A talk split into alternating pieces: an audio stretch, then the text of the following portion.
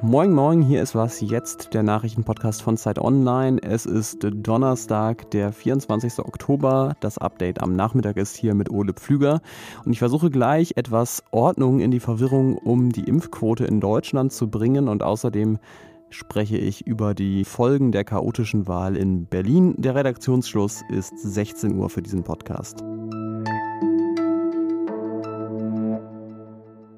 Wie hoch ist die Impfquote in Deutschland wirklich? Seit ein paar Tagen schwirrt da eine Studie durch die Öffentlichkeit und sorgt für viel Aufregung einerseits und andererseits auch für Hoffnung, so wie hier bei Bundesgesundheitsminister Jens Spahn. Die deutsche Impfkampagne ist noch erfolgreicher als bisher gedacht. Das Robert Koch Institut geht davon aus, dass bis zu fünf Prozent Bürgerinnen und Bürger mehr geimpft sind, als bisher in den Meldedaten sich ablesen lässt. An der Aussage von Spahn sind allerdings gleich zwei Sachen problematisch. Zum einen natürlich das Wort noch, denn wenn man sich die offiziellen Zahlen anguckt, dann ist Deutschland eins der Länder mit den geringsten Impfquoten in Westeuropa.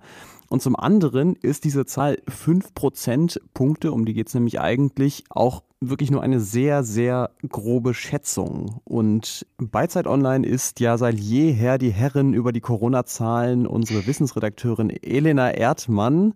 Die hat sich das zusammen mit unserem Gesundheitsredakteur Florian Schumann nochmal genauer angeguckt. Hi Elena. Hi Ole.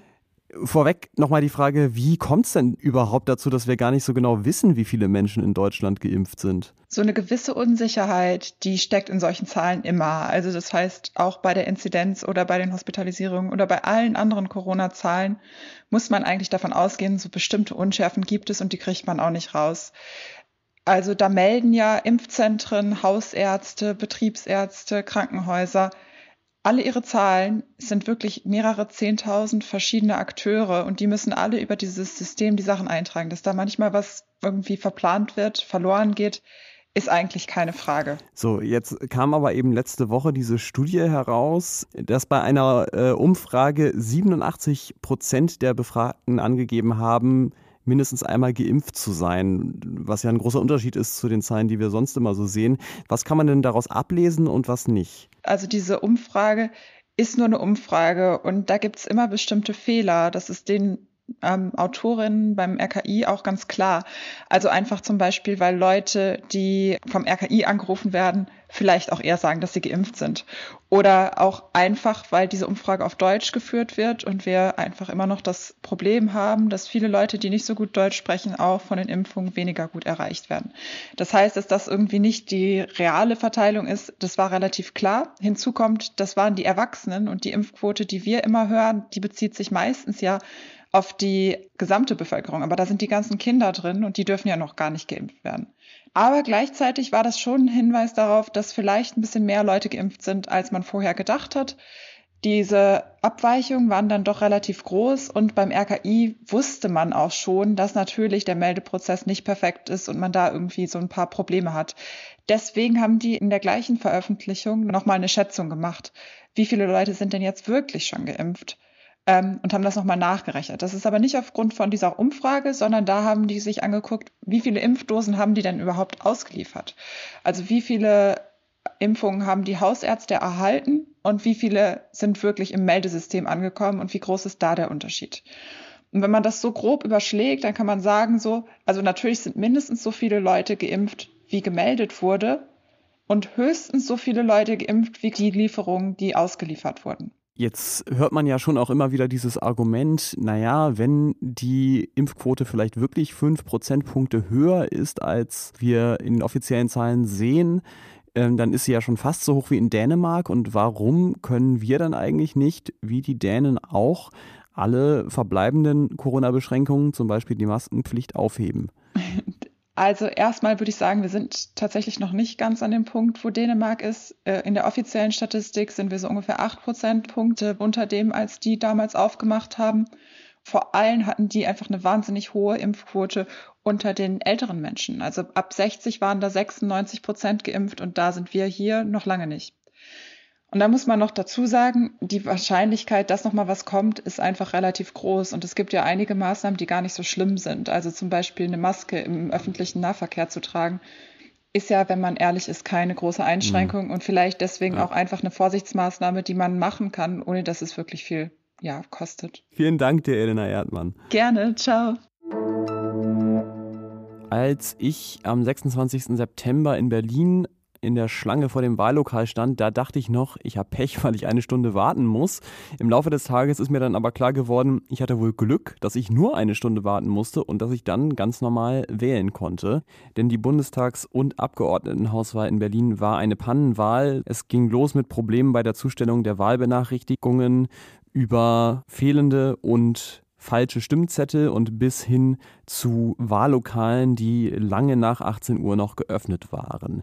Trotzdem war Berlins regierender Bürgermeister Michael Müller letzte Woche der Meinung, wir gehen zum derzeitigen Sachstand davon aus, dass sie nicht äh, diese Unregelmäßigkeiten nicht mandatsrelevant sind oder wahlverfälschend.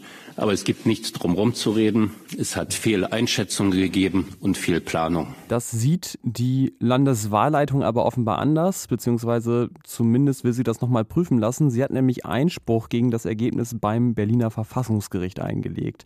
In 207 Wahllokalen, also fast einem Zehntel, gab es Unregelmäßigkeiten und in mindestens zwei Wahlkreisen auch Wahlrechtsverstöße, die möglicherweise mandatsrelevant waren, also die Einfluss darauf gehabt haben, wer jetzt im Abgeordnetenhaus sitzt und wer nicht. Vorausgesetzt aber, das Wahlergebnis bleibt in Berlin trotzdem so, dann wird es wohl eine Fortsetzung der Koalition aus SPD, Grünen und Linken geben, mit wesentlich stärkeren Grünen als bisher allerdings. Es ist ja viel spekuliert worden, ob Franziska Giffey, die Spitzenkandidatin der SPD, nicht lieber mit der CDU oder der FDP statt der Linken regieren will. Kann ja sogar sein, aber es gab auch viel Druck aus den Bezirksverbänden der SPD, das nicht zu tun. Giffey hat jetzt jedenfalls angekündigt, nur mit Linken und Grünen in, Zitat, Phase 3 der Sondierungen einsteigen zu wollen. Und ich weiß nicht genau, wie viele Phasen so eine Sondierung heutzutage hat. Es klingt aber so, als würde danach gar nicht mehr so viel Gesprächsstoff für Koalitionsverhandlungen übrig bleiben. Was noch? Heute beginnt die Spielemesse Spiel 21 in Essen. Und das ist ein guter Anlass, um Ihnen ein Interview zu empfehlen auf Zeit Online, das der Kollege Christian Part mit einem Spielewissenschaftler namens Jens Junge geführt hat. Unter anderem geht es da um die Geschichte von Gesellschaftsspielen und in welchen Zeiten der Geschichte bestimmte Spiele besonders beliebt waren. Und Jens Junge erzählt auch, dass Aufbauspiele wie zum Beispiel Siedler von Katan in Deutschland besonders beliebt sind und vermutet, dass das mit der deutschen Häuslebauer-Mentalität zusammenhängt. Ob in England allerdings Exit-Games besonders beliebt sind, das sagt er nicht.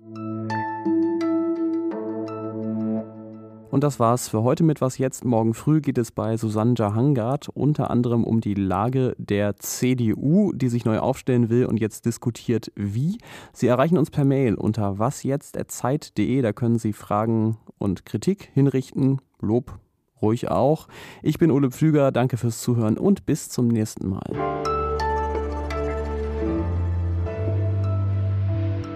Was wäre so dein Best Guess? Also wie, wo liegt denn genau jetzt die Impfquote in Deutschland? Wenn ich mich jetzt auf irgendwas festlegen müsste, was ich natürlich auch nicht gerne mache, würde ich mal schätzen, dass wir wahrscheinlich eher so zwei Prozent mehr haben oder so oder zwei, drei. Der Vorteil ist ja, wir können es eh nicht überprüfen, deswegen. genau, also ein bisschen mehr, bisschen mehr als die offiziellen Zahlen, aber vielleicht auch ein bisschen weniger als fünf Prozent mehr.